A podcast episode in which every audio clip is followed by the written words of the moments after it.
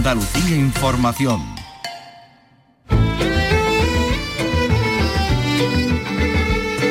En RAI, Andalucía es cultura.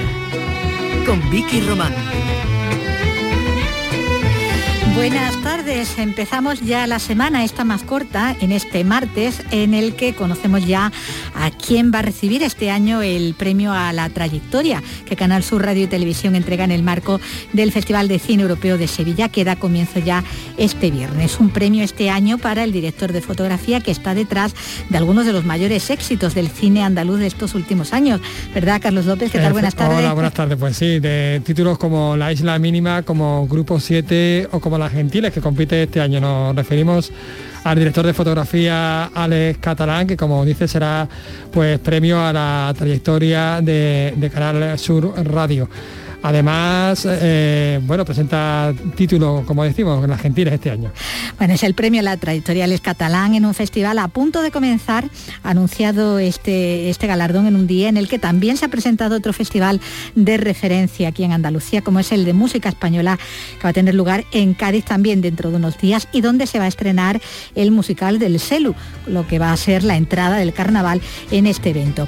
Y hoy mismo también da comienzo ya en Córdoba el Festival de Piano mientras se avanza sobre el comienzo el viernes de la Feria del Libro de Málaga, cuando acaba de clausurarse la de Sevilla, de la que esta tarde traemos un libro que nos enseña a escribir también a leer y sobre todo a vivir, con formas de disparar un arma, toda una metáfora que vamos a desentrañar de la mano de su autora, la sevillana María Morales Mora. Pues de todo eso y del cine clásico que llega a nuestra tele, muy europeo, en esta semana ya previa al Festival de Cine en Sevilla, em, vamos a ocuparnos ya en este espacio que realiza Ángel Rodríguez y que produce Ray Angosto.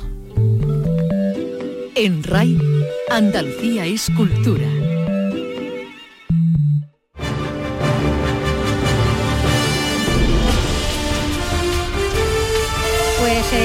Estos días tenemos que hablar, vamos a hablar bastante de ese Festival de Cine Europeo de Sevilla que está ya a la vuelta de la esquina, que comienza eh, a final de semana, a partir del viernes y donde eh, ya por lo pronto podemos contar que vamos a tener esa entrega de, premio de esta, de esta casa a la trayectoria al director de fotografía Alex Catalán. Va a recibir el premio en la gala que se va a celebrar eh, ya el próximo lunes, el lunes 8 de noviembre, y lo recibirá de manos del director general de Canal Sur, Juan de Mellado, quien hacía el anuncio precisamente hoy en el Ayuntamiento hispalense, en un acto donde, bueno, donde ha estado Carlos, que no se lo ha perdido y que bueno, ha tenido oportunidad de, hablar con todo el que estaba. no, no, me, no me pierdo nada, no me pierdo nada. Pues el director de fotografía galardonado con un Goya por La Isla Mínima y con el premio del jurado a la mejor fotografía en el Festival de San Sebastián presenta además en este certamen pues su último trabajo, La Gentile, sexta película de Santiago Modeo, que compite, como decíamos, en la sección oficial. Además, pues se ha ratificado un acuerdo de colaboración entre esta casa, entre Canal Sur y el Ayuntamiento Sevillano para difundir el festival. Hoy ha sido, como decimos, el anuncio. Él no estaba presente, pero sí estaba. Alex Catalán no, ¿no? Alex no estaba, Alex Catalán no estaba, pero sí estaba pues el director de esta casa, de Canal Sur, Juan de Mellado, el responsable de cultura del Ayuntamiento, Antonio Muñoz y el director del festival, José Luis Cienfuegos. Y con ellos he tenido oportunidad de hablar. Mellado, hola, buenas tardes. Hola, buenas tardes. Se desvela por fin el premio a la trayectoria de Canal Sur Radio, Alex Catalán, profesional muy reconocido, muy reputado, galardonado ya con Goyas incluso. Pues la verdad que sí, teníamos muchas ganas de hacer público el nombre del premio de, a la trayectoria de Canal Sur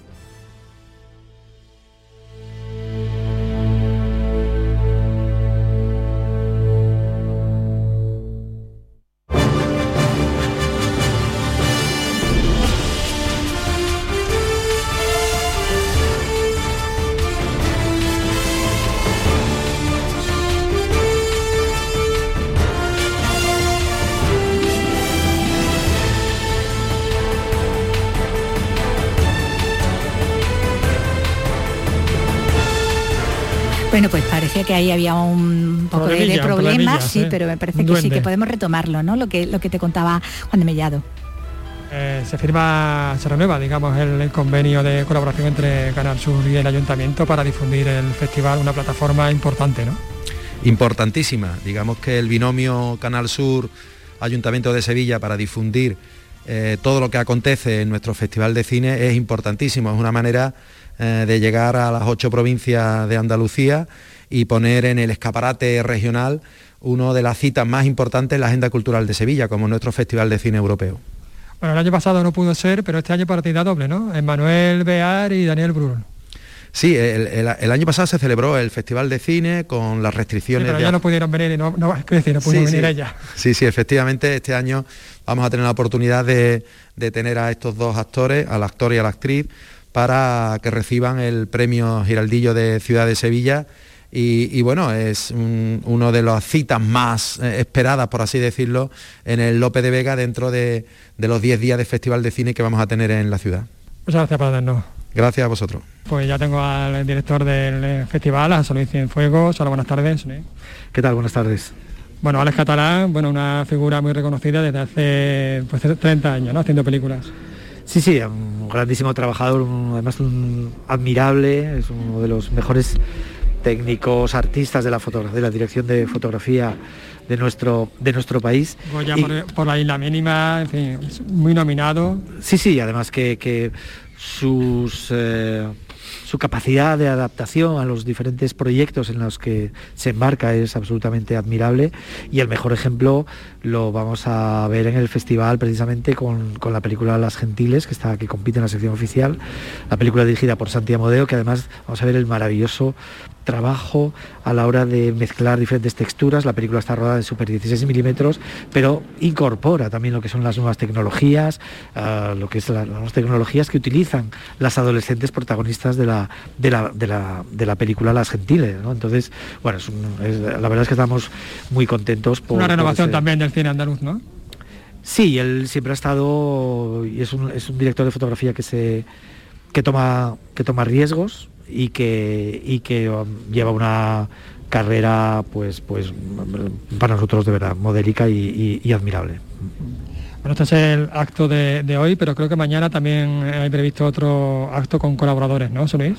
Sí, mañana pues tendremos el acto de agradecimiento a los colaboradores y patrocinadores del, del festival, que en forma de uh, colaboraciones de, formación, de colaboraciones de todo tipo, pues, pues que permiten que el festival también eh, salga adelante. Sin esas, sin esas implicaciones, esa dinamización fuera de lo que es la propia estructura del, festival, no tendríamos ningún, ningún sentido y es bueno, es un acto de, de, agradecimiento y de casi de como de de, de, minuto cero antes de, que comience el festival el, el, día el día 5 en la gala que tendrá lugar en el Teatro P de Vega. Bueno, pues muchísimas gracias por atendernos. José Luis, José Luis Cienfuego, director del Festival de, Cine de Sevilla, en esta 18 edición que se van a, proyectar casi 230 películas, 226. No vamos a tener tiempo de ver tanto cine desde, desde el día 5 hasta el día 13 de noviembre. Bueno, estábamos escuchando primero a Antonio Muñoz, el responsable de, Cultura del Ayuntamiento de Hispalense, lo que le preguntaba a salir, bueno, del convenio también, ¿no? Eh, que se estaba eh, suscribiendo y de cómo estaba previsto el festival, con el director también del mismo, con José Luis Cienfuegos. Nos habíamos quedado por, por escuchar al comienzo al director, de, director hablando en concreto del premio, ¿no? A, la, trayectoria, lo, lo retomamos. Juan de Mellado, buenas tardes. Hola, buenas tardes se desvela por fin el premio a la trayectoria de Canal Sur Radio, Alex Catalán, profesional muy reconocido, muy reputado, galardonado ya con Goyas incluso. Pues la verdad que sí, teníamos muchas ganas de hacer público el nombre del premio a la trayectoria de Canal Sur el Festival de Cine de, Sevilla, que este año cae en la figura de Alex Catalán, un fotógrafo con una trayectoria impresionante, ¿no? reconocido, ha trabajado con los mejores directores, desde el año 2000 ha participado dirigiendo más de 40 películas a la fotografía, la última de ellas, Gentile, que se va a poder ver aquí en el Festival de Cine de Sevilla y con premio Goya, premio eh, del jurado del Festival San Sebastián, es decir, una figura que yo creo que, que era importante reconocer todo el trabajo y toda su carrera. Además se firma, bueno, se renueva, digamos, el eh, convenio de, difusión de esta casa para, difundir, eh, valga la redundancia, pues todas las películas, todo el, Festival de Cine de Sevilla. Sí, en esta edición, si el año pasado ya hicimos una apuesta por el Festival de Cine en, época de pandemia, que ayudamos a que se difundiera a través de tanto Canal Sur Radio, Canal Sur Televisión como Canal Sur Media, toda la actividad del festival. Yo creo que este año, en donde vuelve la normalidad, cierta normalidad, yo creo que Canal Sur es la ventana perfecta para difundir toda la actividad del festival. Aparte, este año Canal Sur tiene una presencia importante en este festival, con 11 películas que participan en distintas secciones, incluso en la sección Panorama Andaluz hay 7 de las 10 películas que, se emiten, están participadas con Canal Sur, lo cual demuestra también la fortaleza y la salud de hierro de los creadores andaluces. Panorama Andaluz, que por cierto está despertando mucha expectación, ¿no? Sí, el otro día, la pasada semana hubo un encuentro entre la industria, el Festival de Cine y Canal Sur, donde se pudo comprobar que esa, esa comunión perfecta que hay entre los festivales, Canal Sur y los, y los creadores, pues se ve en la, en la presencia de siete cintas producidas por Canal Sur, ¿no? un encuentro, un punto lugar de trabajo donde surgieron nuevas ideas para ir trabajando en el futuro. Bueno, pues muchísimas gracias por atendernos. Muchas gracias a vosotros.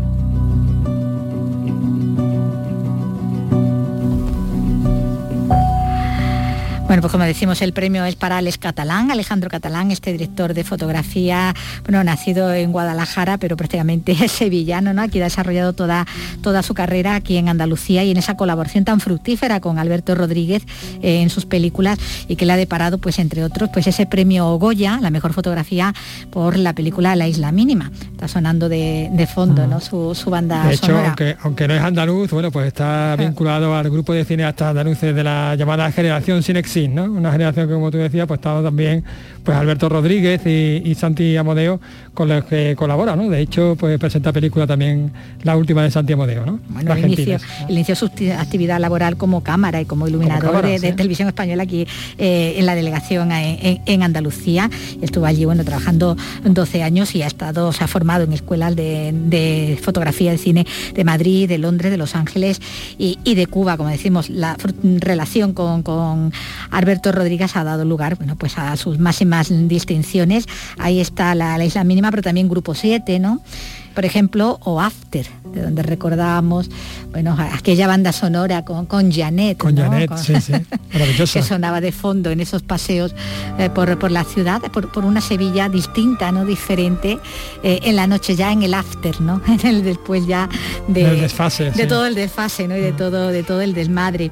Ha dado 29 largometrajes, ¿eh? Y ha tenido siete nominaciones a los Goya, por cierto, y bueno, ya hemos dicho que ganó el Goya con la, con la isla mínima y bueno, también fue premio del jurado a la mejor fotografía en la 62 edición del Festival Internacional de, San Sebastián. también muchos reconocimientos, su trabajo en Grupo 7, otra de las películas de, Alberto Rodríguez, con esa historia ambientada en la Sevilla Preexpo, ¿no? Preexpo, sí, sí. ¿Tú estás casado? ¿Ya tienes hijo? Un niño guapo. Pero también ha sido bueno, director de fotografía en otras películas muy recordadas como Los últimos de Filipinas, eh, como Lovin Pablo, ¿no? Eh, sobre Pablo Escobar, eh, como Julie también, la... película que está así en relación con, Cuba, ¿no? Hay una relación con, Cuba, con la historia de este bailarín cubano y como decimos, va a estrenar en el festival Las Gentiles, ¿no? Su último trabajo, ¿no? en Las Gentiles. Vómitos, dolores de cabeza y el zumbido de los oídos. Es el estrés. Hasta la muerte produce estrés. ¿Qué mundo? ¿Soy valiosa?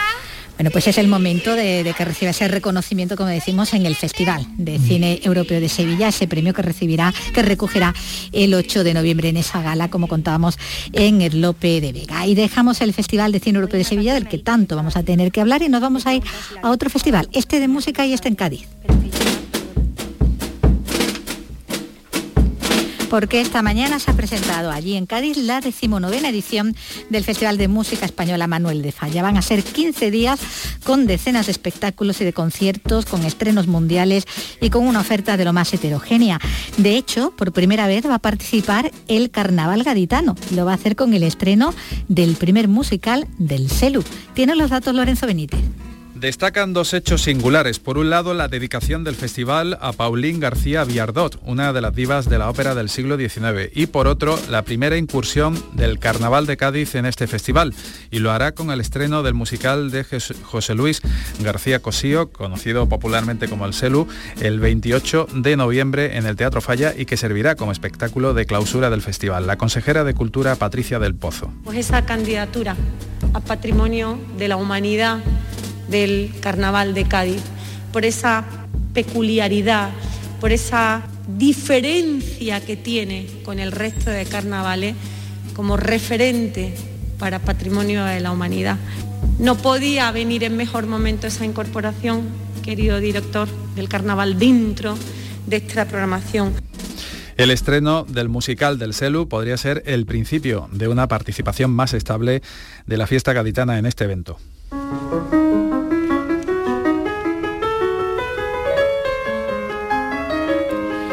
Festival de Música Española en Cádiz y en Córdoba ya comienza hoy el Festival de Piano dedicado a Rafael Orozco. Lo hace con la presentación de un documental sobre la figura de este notable compositor y pianista cordobés. Tiene los detalles en Córdoba José Antonio Luque. Un festival que cumple ya dos décadas y tuvo que ser suspendido el año pasado a causa de la pandemia. Este 2021 celebra el 75 aniversario del nacimiento del pianista cordobés, así como los 25 años de su temprano fallecimiento. El documental Orozco Vibrante se presenta en la Sala Oribe para dar a conocer su figura, una figura cuyo legado se vivifica interpretando su obra según Juan Miguel Moreno Calderón, director artístico del festival. La única manera de vivificar la memoria y el legado de los intérpretes es el, que su, legado se difunda y el que las nuevas generaciones conozcan la envergadura de ese intérprete. Claro, lo que le pasa a Orozco le pasó a muchos, Dino Chani, William Capelsa, pianistas gigantescos que murieron también jóvenes y que bueno, después quedan sepultados en el olvido porque continuamente están saliendo nuevos pianistas. Hasta el 26 se podrá disfrutar de 11 conciertos con 10 pianistas de 7 nacionalidades con clásicos que van desde Beethoven hasta los más populares del siglo XX. En RAI, Andalucía es cultura, con Vicky Román.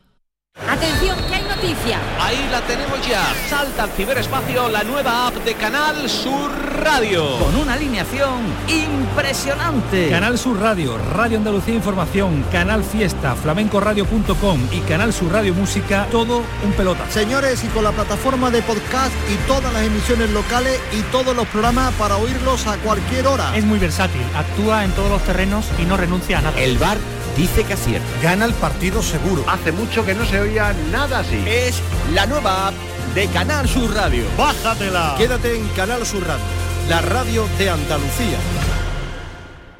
Andalucía es cultura. En Twitter, arroba escultura RAI.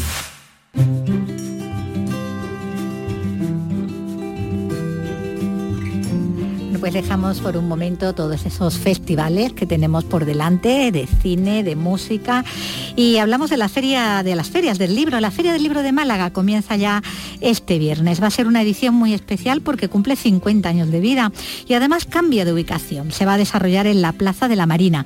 Va a contar con 47 casetas y con la presencia de 300 autores. La gran cita con la literatura va a tener como pregonero a Javier Cercas. De todo ello nos informa desde Málaga Mejor Eduardo Ramos. La Feria del Libro cumple medio siglo, una edición especial donde se ha primado especialmente el acercamiento del lector con la presencia de más autores que nunca. 300 escritores participan firmando ejemplares en esta Feria del Libro de Málaga, con una clara apuesta por autores y por autoras en torno a la cuarentena y por incorporar a nombres que atraigan a los lectores más jóvenes. Manuel García es el director de la Feria del Libro de Málaga. Eh, por supuesto vamos a tener algunos de los mejores narradores y bueno, destaca por ejemplo Juan Manuel Gil, que ha sido premio Biblioteca Breve, Raúl Quinto eh, y por ejemplo Berna González Arbur. En el caso de Berna eh, nos sorprendía que, ese, que el libro El Pozo no se hubiera presentado en Málaga. Eh, yo creo que a través del título ya podemos imaginarnos de qué trata ese libro. Fue aquel capítulo tan mediático y doloroso que sucedió en Málaga. Trata ese episodio y sobre todo de qué manera lo trató la prensa. Este encuentro literario tendrá un nuevo emplazamiento, será en la Plaza de la Marina y no en la Plaza de la Merced como otros años. El escritor Javier Cercas junto al cineasta Manuel Martín Cuenca serán los pregoneros de esta cita literaria. Pues escritores eh, y con ellos, con ellas en este caso seguimos hablando porque ya terminó por otro lado la Feria del Libro de Sevilla y casi coincidiendo con su final en ese lluvioso colofón a la cita se vivió la presentación de un libro del que queremos hacernos eco aquí y ahora.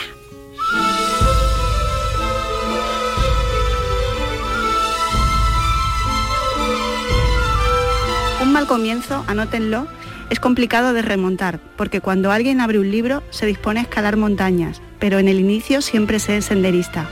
Evitemos en lo posible esos tropiezos con resultado de esguince que le impidan caminar, avanzar por el bosque que hemos inventado. No queremos que nadie salte en marcha del tren y si salta, que esté dentro de nuestros planes.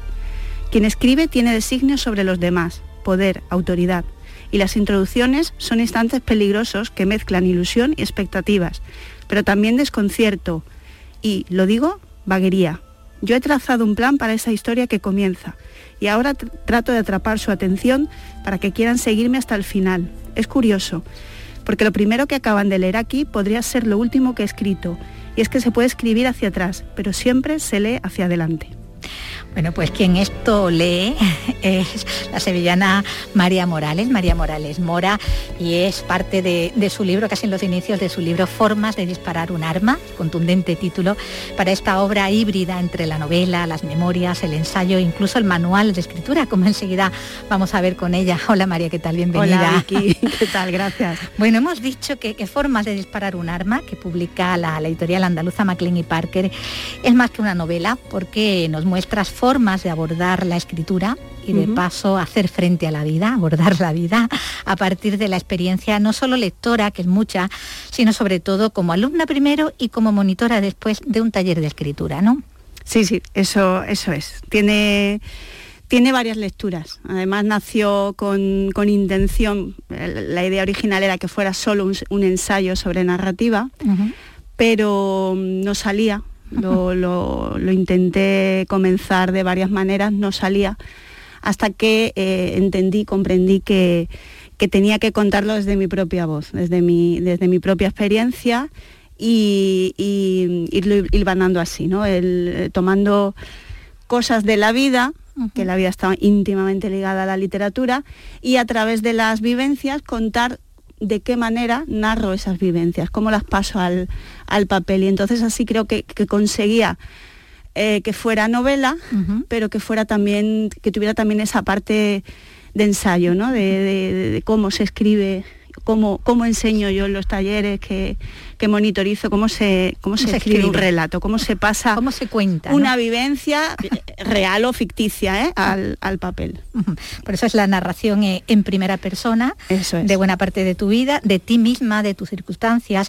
Bueno, aunque alguna vez abordes la segunda persona como parte también de lo que vas a ir ejemplificando. De un ejercicio. en el que te hablas a ti misma y así también hablas casi a, a quien te lee.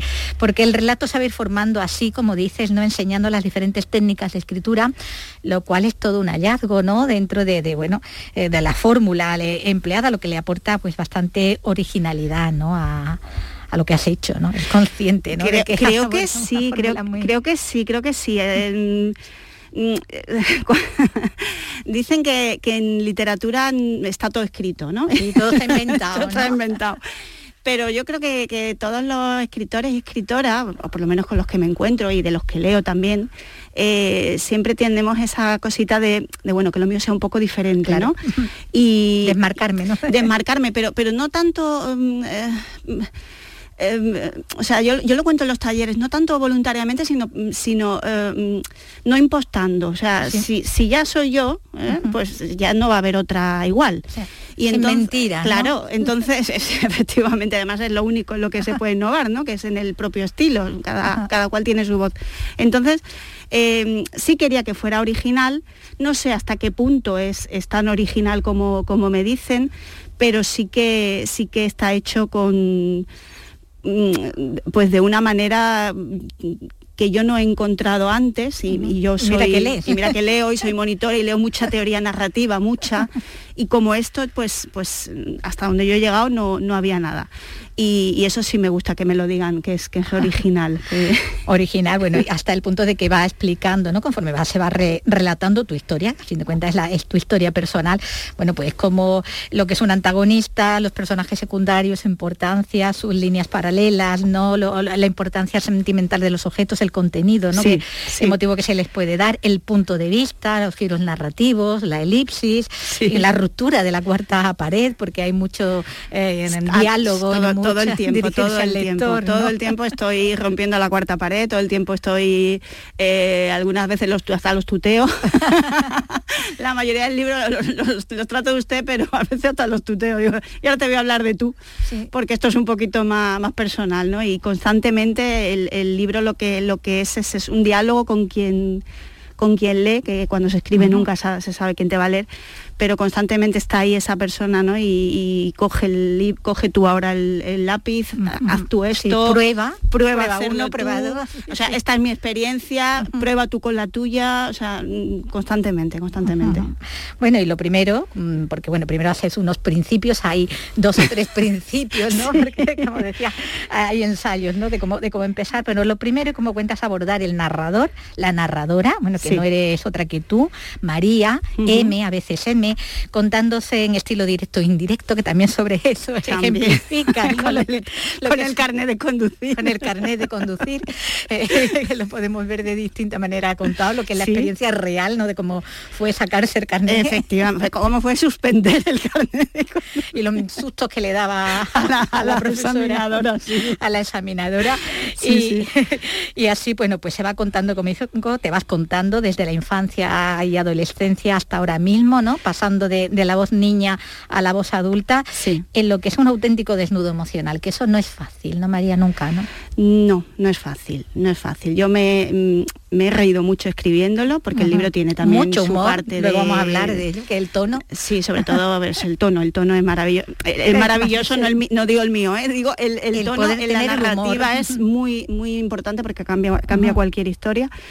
Em, yo quería... em, no quería desnudarme tanto, quiero decir, cuando empiezas a escribir, pues una vez que coges la voz y dices, bueno, voy a contar, voy a tratar de, de- de contar, qué sé yo, de la narrativa, partiendo, o sea, cogiéndome como ejemplo, pero sí que es verdad que, que vas escarbando, escarbando, escarbando, y igual que me he reído mucho, he llorado. Has sufrido mucho, porque ha sido una sufrido, terapia. sí, la escritura es una terapia, he luego vamos a parado hablar de- ello, sí, pero sí, es- eh, he dejado de escribir durante unas semanas, eh, lo he odiado, dije que no seguía, eh, y luego me ha pasado también una vez que ya el libro iba para adelante y me lo publicaban, pues me he sentido muy expuesta. He tenido momentos de, de verdadero pánico porque, porque efectivamente te, te, te desnuda. Yo creo que una, una escritora eh, siempre se desnuda, un escritor siempre se desnuda cuando escribe de alguna u otra manera. Lo que pasa es que los hay, eh, ¿no? De esta cosa que decía Vargallosa, ¿no? Del striptease, el striptease,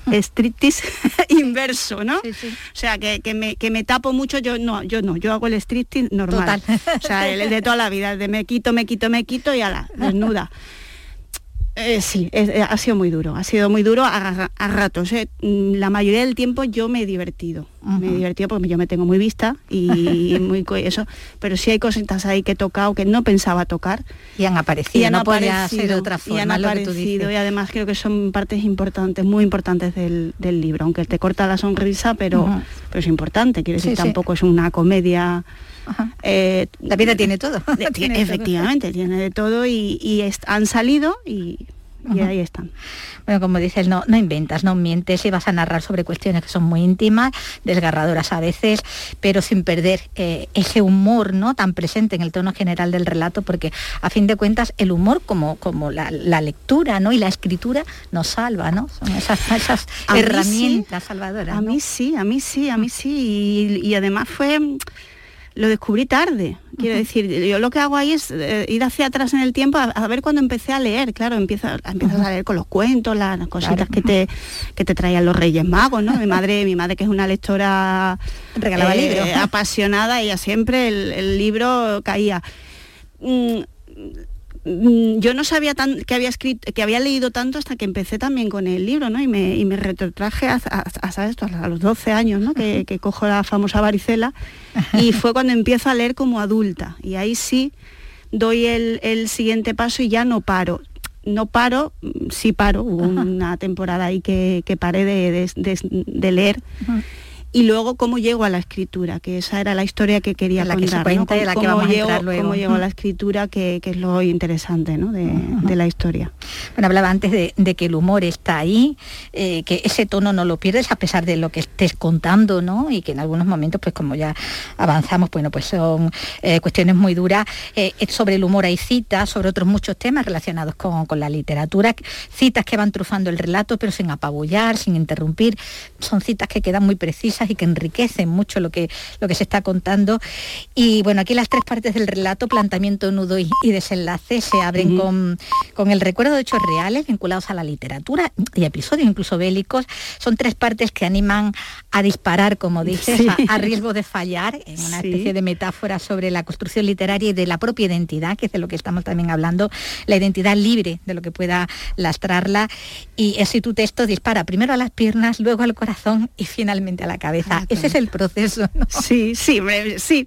Sí, es un, claro, es, un poco heavy, pero... es que el título, claro, digo, formas de disparar un arma, claro, yo tenía que... es, un arma realmente, quiero decir, la, para mí la escritura fue es una pistola que te dan y te dicen, toma, defiéndete, ¿no? Y, no tanto como para matar como para no morir eh, en, el intento. Y, y, sí, es un poco belicista en algunas partes, porque sobre todo porque empieza empieza con el submarino, luego va con el con la con el desembarco en Normandía. pero porque y son historias igual que el teorema de Nether, quiero decir, son, son o sea, todo, todo lo que lo que lo que muchas de las cosas que yo veo, vivo y leo, em, eh, las aplico a la escritura. Quiero decir, no me cuesta trabajo traérmelas a la, a la, a la escritura y, y, y, enlazarlas, porque es que la, literatura es el reflejo en palabras de, la vida, es que no es otra cosa. Entonces mm, necesitaba armas y, digo, pues también que tenga armas reales. Bueno, porque apoyada en las diferentes técnicas narrativas, explicándolas, aplicándolas en cada, a cada paso, lo que vas construyendo es tu propio relato desde esa niña que decíamos, que llega a Huelva con ese acento de, fuera. De Barcelona, con esas S y esos... Y ese, uy, me Te costó, te costó. y tengo, y tengo, tengo los dos ¿eh? todavía. O sea, tengo el, muy andaluz y tengo el que no se nota nada que, soy andaluza. Cuando salgo de Andalucía, nadie, nadie, nadie jamás en la vida me dice, ah, pero eres sevillana. Digo, sí, sí. Bueno, pues esa niña, como decíamos, que llega, que llega a Huelva, que pasa por el instituto, por el conquero, entre muchas risas, mucho descubrimiento. Oh, me lo pasé bomba. Bomba, sí. Hasta esa mujer madre joven, dos veces divorciada, que encauza la vida con, con la escritura, porque los libros, como decimos, ayudan a sobrevivir, ¿no? Ahí está todo eso contado. sí, la maternidad que fue maternidad, muy dura, la maternidad muy, joven. Muy joven, sí, 26. Eh, que, sí, que es, que ahora, sabiendo lo que sé, sí. a mí me parecía que era ya muy, muy madura yo, pero, pero la maternidad, además la maternidad es uno de los mm, golpes porque ahí dejo de leer, dejo hasta de ser yo, ¿no? Y, también esa es una de las partes duras de la, de, la historia dolorosa. Sí, que no, la maternidad no es el cuento que nos han contado. Y más cuando hay depresiones postparto que en ese momento ni tienen nombre, nada, ni hay red, ni, nada. ni ayuda, ni tratamiento, nada, ni nada. Nada, nada. Y fíjate, y luego lo digo, o sea, a mí me podían haber ayudado tanto determinados libros que yo no sabía de su existencia. Ni que existían, claro. ¿Sabes? Porque el, tema maternidad es la, madre maravillosa que está feliz, recién parida, que parece, ¿no? Que sale en la revista que dice, coño, pero así no era, así no fue, así no, ha, tenido, así no lo recuerdas tú. No, no, no, nada, nada, o sea, fue tremendo. Y, entonces em, eh, a, mí, a, mí, ahí me hubiera, me hubiera ayudado mucho tener libros que encontré después, y me reconciliaron con, conmigo misma como madre. Pues vamos a ver por eso la importancia de, esos libros, ¿no? De la lectura, como decimos, eh, de, la escritura, pero antes de escribir, como tú bien recalcabas, ¿no? Hay, hay que leer y, esta narradora, instructora de, tiro que, eres tú, antes fue lectora y así, bueno, está contando y, en ello nos podemos sentir identificados muchos y muchas con lo que decía, esas primeras lecturas, las que hacen al gran lector, ¿no? Que vienen desde la infancia, que asoman ya en esa, en esa varicela, ¿no? Sí, sí, además de todo, hay de todo, no, yo, no, yo no empecé leyendo a Claro, no, los clásicos, ¿no? Los, clásicos, que estaban ahí adornando con, un color, todo en verde, todo en rojo, que teníamos en las librerías. Eso, eso, eso. sabíamos lo que teníamos. No, mi madre, claro, tenía los 100 clásicos de la literatura española y yo, claro, me ponía así a mirar y decía, Dios mío, qué cojo. yo, yo, voy a coger este mundo y ya después... Y, ahí lo cuento además, digo, me voy a la cama, estaba mala una fiebre, digo, yo no, no, me leo nada. Y entonces fue mi madre la que dijo, que no coges nada, pues toma, lete, estoy medio el gran libro, que luego, luego me ha contado la gente que ya lo ha leído y me ha dicho, oye, el mismo libro que... Viento del Este, Viento, del, Oeste, Viento del Oeste. Eh, Hay una historia común con muchos, ¿verdad? Sí, sí, sí, sí, sí, Luego, y luego después de ese, claro, mi madre no tiene extremos, me dio 100 años de, soledad. O sea, imagínate cómo me leí yo, pero me lo leí, ¿eh? Luego me lo tuve que volver a leer pasados los años pero oye, me, dejó, vamos, me dio, me atrapó, me atrapó. Así que bueno, descubriendo también a los clásicos y a una edad todavía bastante, bastante joven, aunque esas primeras lecturas obviamente son más, más juveniles, eh, vas descubriendo cómo ahí en los libros está todo, pero cómo es todo también está en la vida y que es así que es un aprendizaje, que ahí es donde tuviste mucho para aprender, casándote, como decíamos, muy joven, eh, con el novio del instituto. Con el novio, con, el, plomo. con el plomo, que llamas el plomo, no tiene nombre, es el plomo. No, no, lo tenía, pero lo, quité. Lo quitaste. Él sabe quién es. Por aquello del anonimato. Bueno, separándote también joven, siendo madre, rompiendo luego con todo para, para apostar de nuevo y perder, ¿no? También. Efectivamente. Y sufriendo, sufriendo esas depresiones, como decíamos al principio, sin, sin tratamiento, hasta que buscas ayuda y eso va a ser también determinante, porque ya vemos que el dolor es polea eh, y eso te llevó a ti a, bueno, lo llamamos mucho reinventarse, pero más bien habría que hablar de, supervivencia. Y en el hecho de buscar ayuda es donde entra en escena el taller de escritura. Eso es. Eso es, sí, porque... el germen. Sí, sí, porque hice dos veces rompí y dos veces volví a hacer lo mismo. O sea, incluso mi madre me dijo una vez, hija, has, elegido y has elegido hacer lo mismo. La misma cosa. Y eso me, dolió mucho. Me dolió mucho porque es verdad, o sea, ¿qué, está pasando? Y efectivamente los personajes eh, necesitan que algo se salga de lo normal para eh, que la historia cambie. Entonces, el giro de guion que decíamos. Efectivamente, el, giro. Y el giro en este caso fue el detonante, fue pues eh, apuntarme a un taller de, escritura. Primero como alumna. Primero como alumna, claro, claro. Sí, sí, sí, yo no había escrito nada. había leído un montón, pero escribir no había escrito nada. Y de hecho lo dije, digo, voy de oyente. de oyente. Aquí no voy a escribir, no, no, tú pensabas de oyente y, la, y, la, y, la, y Lola, que fue la que cogió el teléfono, me acuerdo de toda la vida, dijo, pues te va a salir caro, ¿eh? Venir solo de oyente. te va a salir caro, ¿verdad? Con lo que costaba eh, la mensualidad. Los talleres. Y además podía pagar yo a duras penas y y ahí fue esto que se dice, se, abre un mundo de fantasía y color, porque además eran todo mujeres, eran lecturas de mujeres y yo decía, Dios mío de mi vida, ¿dónde he estado yo todo este tiempo, o sea, 32 años de mi vida, o sea, 33 años, no recuerdo la edad que tenía. ¿Dónde, dónde está? O sea, ¿dónde estabais vosotras? ¿Dónde estaban estos libros, estos relatos? O sea, ¿dónde estaba esta vida que era la que yo, la que yo, en la que yo me sentía tranquila, en paz? Eh, realizada, valorada. O sea, fue una un descubrimiento absoluta. no fue una epifanía como se dice. Totalmente. Porque fue el descubrimiento de tu propia voz tan, tan oculta hasta entonces, el descubrimiento de las otras, de, la sororidad, descubrir que no estaba así la, esa palabrita, la palabrita, que la palabra que salir lo de la sororidad, la solidaridad, sí, porque me, me, pidieron, me pidieron hacer entre mujeres, la, sororidad, es eso, me pidieron hacer un relato de sororidad y yo, claro, sororidad no lo, no lo, claro, escucha mi vida y yo y el cerebro cambia por una que se parece, ¿no? Que era sonoridad. y hice un relato de sonoridad, o sea, de música, de sea, ¿Te quedó? me quedó precioso. Bueno, no sabes lo que, se, lo, que, lo que luego se rieron ahí en el taller cuando lo leí y me dice la profesora, pues sabes que te digo que te lo voy a publicar en la web, porque tenía relación también, porque yo realmente hablaba de ellas, ¿no? De lo sonora que, que ellas se habían vuelto en mi vida. Y, pero fue un error tremendo. Ahora aprendí a decir sororidad. Sororidad. Bueno, fue descubrir que no estaba sola, tú lo acabas de decir ahora mismo, a, también a esas autoras que no habías leído y que de algún modo pues hablaban de ti en sus libros. Todas, todas las canciones hablan de mí, pues todos los libros hablaban de mí. Hablaban de mí. Y aprendiste a ser feminista, ¿no? Que tú lo eras, pero ni, siquiera eras consciente. Como te diría tu madre, te está fuerte muy feminista. Te, está poniendo muy feminista, niña. te puesto muy feminista. Le hice así con... Digo, no se puede ser muy feminista, sé, eso, no sé, ya está, no, se puede ser muy feminista.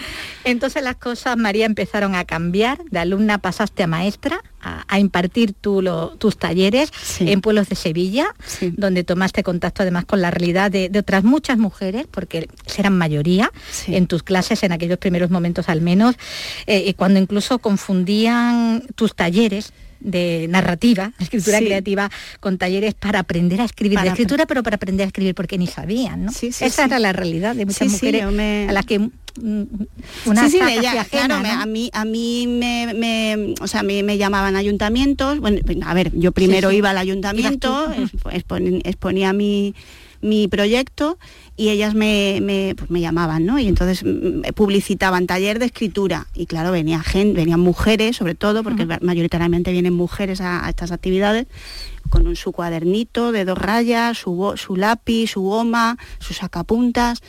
Y, y, en, el, en, el, en, el, mejor de los casos pensaban que venían a hacer caligrafía. Sí. Y en el peor, que venían a aprender a escribir, por lo menos algo, porque, porque además me pasó porque además no me decían que no sabían escribir. Yo decía, em, pues escribí vuestros nombres y, me miraban y, Y, se quedaban paralizadas y yo decía, ay Dios mío. Entonces, Pero tú mm, tuviste recursos para... Sí, tuve recursos porque, porque... la literatura es oralidad, ¿no? Totalmente. Sí, porque además, eh, quiero decir, bueno, yo les preguntaba, me hacían las propuestas, me las hacían orales, entonces, y además una cantidad de historias tremendas, maravillosas, duras. De las que aprendiste eh, mucho. Mucho. Y entonces hacíamos pues eso, collage, em, hicimos, hicimos un, cuaderno artesanal, un cuadernillo que, que ellas pues iban a regalar a familiares, ¿no? Para que los usaran.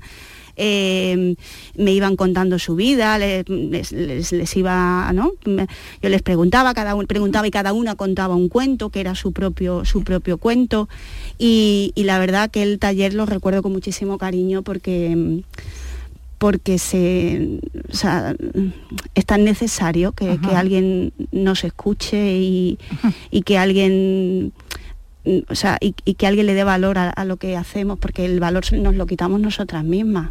Esto que va, ¿no? En el libro además lo dice, ¿trabajas? No, no trabajo. ¿Cómo, que no trabajas? ¿Será que no te pagan? claro. Claro, que no trabajas fuera de casa. Exactamente. Sí, sí. Bueno, esos talleres que, bueno, que llevas ya años, ¿no? Con, ellos pues te han ido dando pues muchas satisfacciones.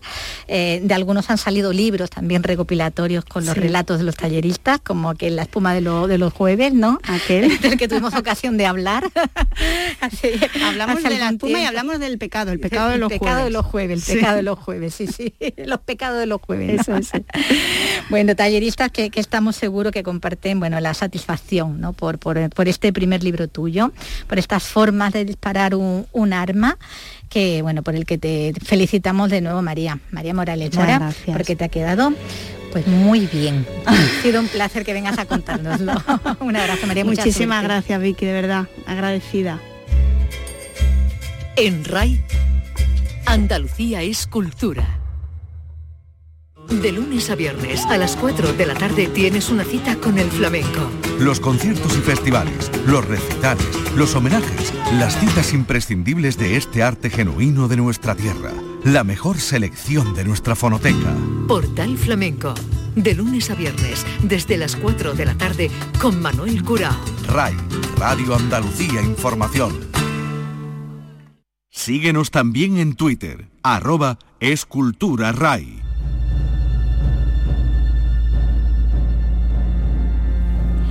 Y ahora ya nos vamos a ir al cine. Comienza en Córdoba la edición número 13 de la muestra de cine de los pueblos indígenas que organiza hasta el 24 de este mes la Universidad de, Córdoba. A través del cine y del audiovisual de los pueblos indígenas eh, se abordan distintos aspectos de la problemática actual de los pueblos originarios que van a ser enmarcados en la consecución de los objetivos de la Agenda 2030 Mundial. Tiene los detalles Antonio Postigo.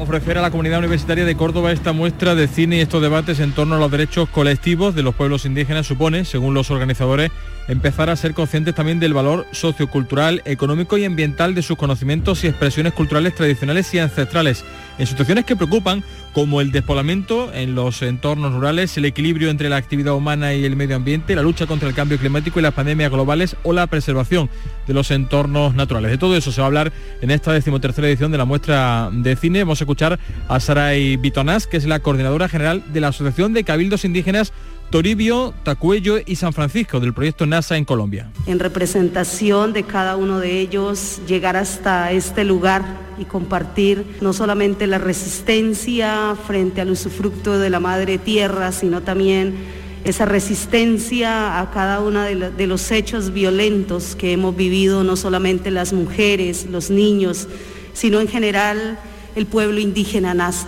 Y es que ahora más que nunca los pueblos indígenas ofrecen una oportunidad valiosa para la construcción de un nuevo paradigma del desarrollo basado en un cambio estructural hacia la igualdad y la sostenibilidad. Y con cine seguimos, con cine clásico, con ese que tenemos esta noche y que nos trae a Paco Gómez con El fantasma va al oeste. el Señor nos guarde, es un fantasma. ¡Ha vuelto! ¡Ha vuelto! ¡Es un fantasma! ¡Es un fantasma! Padre. Sí, hijo mío. ¿Cuánto tiempo tendré que hacer estas tonterías? No me gusta asustar a la gente de esta manera. Tú prometiste vengar nuestro honor y fallaste. Estarás confinado en este castillo como un fantasma hasta que la promesa se cumpla. Cuando logres que uno de nuestros enemigos se arrodille ante ti, dé con la nariz en el suelo y admita que un Glauri puede acabar con 50 McLagan. Pero ¿y si nunca me encuentro con un McLagan? Una promesa es una promesa. Eh, pues nada, ya lo se lo ha dicho el padre a este pobre fantasma que, que va al oeste. Hola Paco, ¿qué tal? Muy buena. Hola, buenas tardes. Bueno, pues la historia de un hombre que bueno, sufre esa maldición, que tiene que vagar como un fantasma por cumplir una, una promesa que había hecho al padre, este hombre de los clanes, ¿no? Era una cosa así, como que pasaba como en el siglo XVIII, aunque bueno, la película pasa en época actual, actual de hace ya casi 90 años. Claro, porque actual de los años 30, estamos hablando de una película claro, del siglo pasado, obviamente. Del año de 1936, esta película de René de René Clair. Eh, bueno, estamos dentro de una semana de cine europeo, por eso este director francés que rueda en Londres, pero que también se va a Hollywood, ¿no?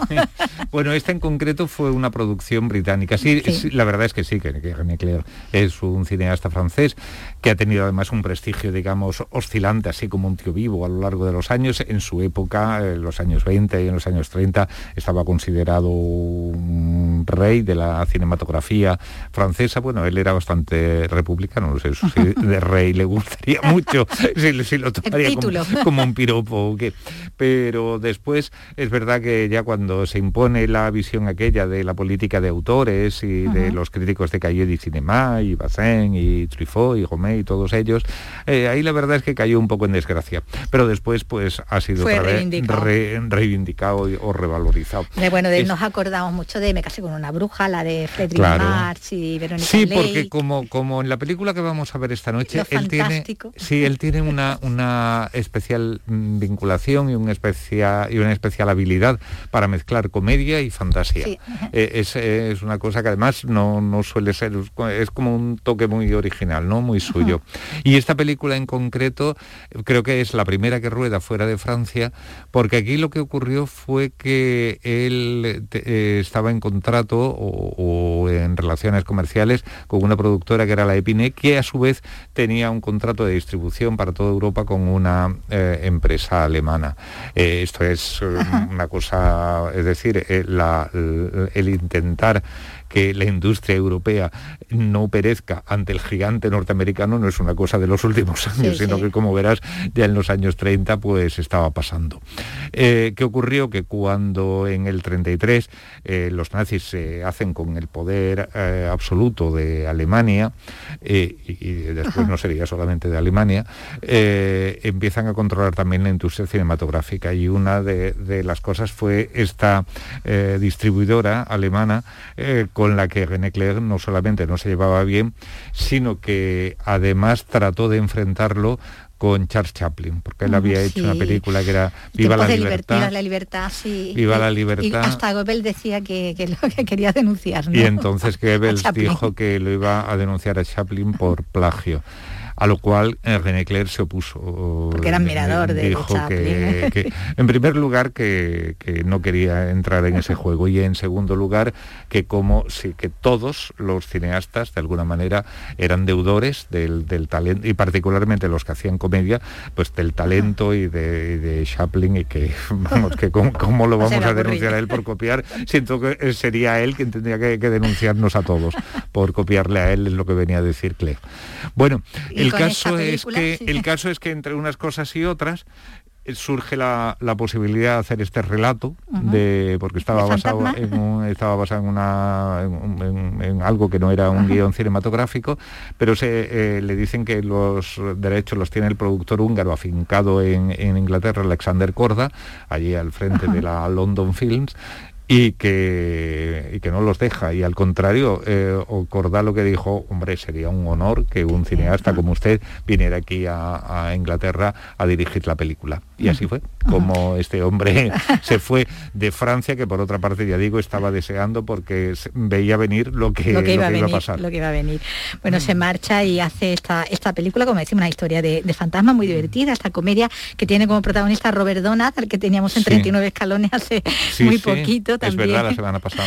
Eh, con Jen Parker, bueno, con Elsa Lanchester, que le va también mucho estas historias así fantásticas, ¿no? De la novia de Frankenstein. Y este punto así enloquecido que, ella le da. con esta historia, bueno, que, que, mm. va de eso, ¿no? De, de, ese hombre que, que, bueno, que se traslada de siglo, ¿no? Porque está cumpliendo mm. todavía esa promesa y está condenado eso, a vagar mm. Eh, con el castillo. Pero claro, cuando el castillo lo desmonta un americano y se lo lleva pieza a pieza a Estados Unidos, con el castillo va Claro, porque, porque como digo, mezcla lo que puede ser eh, elementos de pura fantasía, en este caso de un relato de fantasmas, con algo que, es verdaderamente muy real, incluso con un poco de crítica ¿no? a lo que a lo que estaba pasando en la realidad, porque es que esto lo hacían los, los millonarios americanos que, desmontaban los, edificios. griegos y, los claustros catalanes y es así, bueno. Eh, y un palacio de, de, Malmería. Cuatro, cuatro o cinco años después, Ciudadano Cake ahora recreará lo que era la mansión de William Randolph Hearst, que, tenía ahí una parte ahí de... de, de, todo. Mm. ahí había de todo, y algunas cosas mm, procedentes de Europa, evidentemente. Que se habían llevado pues pieza a mm. pieza, como pasa con, ese castillo, solo que aquí se lleva. Y, otra cosa además que quería decirte, porque muchas veces cuando le digo el título así a algunos amigos, El fantasma va al oeste, y dice, ah, ¿eso qué es? Y se mezcla ahí con los indios y digo, no, no, no. a ver, que, es que estamos muy colonizados o mucho más colonizados de lo que creemos. No, esto es que la acción empieza en Inglaterra y, el oeste, pues, para ellos es pues la otra orilla del Atlántico, pero vamos, creo que donde van es a Florida o así es, vamos. En cualquier caso, a la costa este de los Estados Unidos, pero que desde luego vista desde Inglaterra y mirando a través del Atlántico es, el, oeste, Es el oeste, que no es el Far West, que eso es otra cosa. es otra cosa. que no se va aquí este, este eh, fantasma escocés, no, se pone a, tiro. Vestido de pistolero. bueno, pues- bueno, tiros hay algunos, pero ya hacia el final hay, hay un duelo que estaba previsto. bueno, pues es la, en la película que podemos ver esta noche, pero de René Clair tenemos más cine mañana mismo, sin, ir más lejos. En este caso con, otra comedia elegante, en color, de, de, un par de, de, décadas después, del año 55, las grandes maniobras, bueno, las maniobras del amor, como las titularon aquí. Je le crois. Vous le croyez ou vous en êtes sûr? Je suis presque sûre. Moi j'en suis certain. Con la guerra también, con la Gran Guerra como telón de fondo, con Michel Morgan, con Gerard Philippe y con una Brigitte Bardot que, que, empezaba, ¿no? Yo creo que es el primer de los primeros papeles, ¿no? Bueno, ya estaba haciendo, eh, creo que aquel mismo año hizo un breve papel en la superproducción Elena de Troya. Y sí, pero todavía Dios no había, creado a la mujer. No, no, no, y Dios, y Dios creó la mujer es posterior a esta película. Y efectivamente, pues era uno de un papel, no era, no era la protagonista, que, esa era Michelle Morgan, que además hace de una mujer súper eh, elegante, bueno, como lo que, el, personaje que de alguna manera ella siempre hizo. Y, y entonces hay una apuesta entre unos oficiales del ejército, particularmente sobre un teniente bastante fanfarrón, que lo encarna muy bien, Gerard Philippe, y, y que entonces dice que la tiene que seducir y bueno pues eso son las porque la compañía ha llegado a una pequeña ciudad de provincias y están ahí porque la compañía está de maniobras. De maniobras de ahí el un título de las grandes maniobras que y entonces pues tratan también ahí de manipular sentimientos y esas cosas pues se dan regular. Eh, por comparación a, la película de que podemos ver hoy la del fantasma al oeste pues digamos que el fantasma al oeste curiosamente a pesar de toda esa apariencia sobrenatural es como más bueno ligera, eh, en realidad René Clair es un cineasta ligero siempre, pero eh, eh, tiene un punto como más optimista más, que, esta otra. más feliz. Sí, eh, eh, no sé qué le pasa en un momento dado, que, se vuelve así como más tristón. dentro, dentro de que no deja de ser una comedia, una comedia galante, pero es algo así como una visión más decepcionante, más, decepcionada del mundo. y, Un mundo en guerra, a fin de cuentas, que lo que está contando también. y Philippe, eh, pues fue uno de los grandísimos actores del, del cine, del teatro francés, y además fue un muy buen galán. Creo que los miércoles vamos a poder ofrecer a lo largo de todo el mes de noviembre, si no hay cambios de programación, una especie de ciclo sobre galanes franceses. Ah, o, sea que, o, sea que, con esto que estamos haciendo René Clair, eh, pero es un poco la puerta para los galanes más franceses. Más que René Clair lo que estamos haciendo es cine europeo. Cine europeo, claro, pero la coincidencia de tener a René Clair. festival que empieza el viernes, ¿no? el Festival de Cine Europeo de Sevilla. Pero es verdad que en ese, eh, eh, en ese mm, conjunto de películas que de alguna manera el propio festival insta a los espectadores a que las vean, las recomienda, ha, ha habido dos de René Clair, como la semana pasada hubo dos de Hitchcock y dos de Fritz Lang y demás. Entonces, eh, sí, pero luego ya a partir de ahí, una vez que, ya no, no, sean películas recomendadas por el festival, sí que tendremos más cine con galanes franceses como Alain Delon, Maurice Jonet, a ver si me sale el nombre. en fin, esos serán los que vengan por aquí. Muy clásico. Bueno, pues eh, estas son las películas de hoy y de mañana. De todas maneras, tenemos más mm. cine clásico también esta semana. Eh, por cierto, con otro de los... Mm, bueno, más que galán, antigalán, mm. que sería Jean-Paul el Mundo, pero bueno, de eso hablamos ya el jueves. Bueno, pues muchísimas gracias, Paco. Gracias a ti. Nos vamos a escuchar dentro de nada. Cuando tú quieras. En RAI, Andalucía es cultura.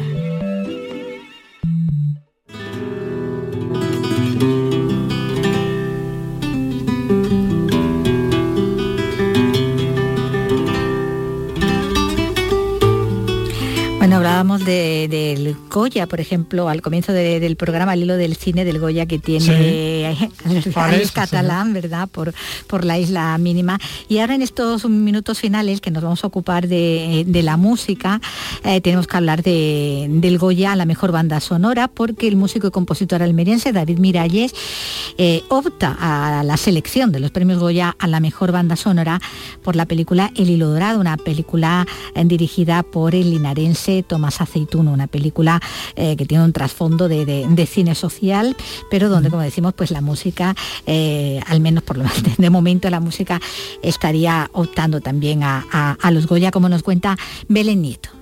El hilo dorado cuenta la historia de una joven abogada que lleva el caso de unos abuelos de etnia gitana que quieren recuperar la custodia de su nieta dada en acogida. La película ha entrado en la selección de los premios Goya a la mejor banda sonora, una banda compuesta por el almeriense David Miralles. Sentido que tiene que hacer más de 45 pistas para, de diferentes musicales para la película. Es una película que es un, es un drama y la verdad que es un caramelo para un compositor porque, porque te da unas posibilidades impresionantes. Yo lo he pasado muy bien, me he disfrutado muchísimo con la composición y bueno, después de, meses de trabajo pues ya, ya lo hemos terminado y ya, y vamos a ver si hay suerte y podemos recoger su fruto. El tema central ha sido girado por la cantadora Estrella Morente. La película está dirigida por el linarense Tomás Aceituno y se espera grandes sorpresas de esta cinta en los premios Goya. Estás en nuestra lucha, en nuestra batalla, en nuestro día a día. A veces no se escucha, donde quiera que estés. Con otra música nos vamos a, despedir, está bien, bien conocida de todos por ser la música de, un ballet como es el Lago de los Cisnes y todo porque en Algeciras hoy tenemos una cita con el ballet de la mano de esta, de esta obra de Tchaikovsky y con el ballet de Moscú. Susana Torrejón. El Ballet de Moscú va a representar a partir de las 8 de la tarde en el Teatro Florida esta emblemática obra de Tchaikovsky.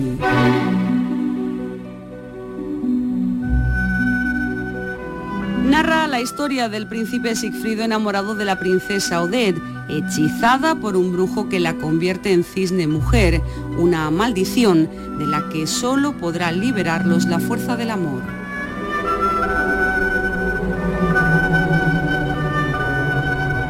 El ballet de Moscú está formado por algunos de los más destacados bailarines y coreógrafos de los ballets rusos, como el Bolshoi o el Stanislavski. Juntos podrán en escena esta noche en Algeciras la obra más representada de la historia de la danza, El lago de los cisnes.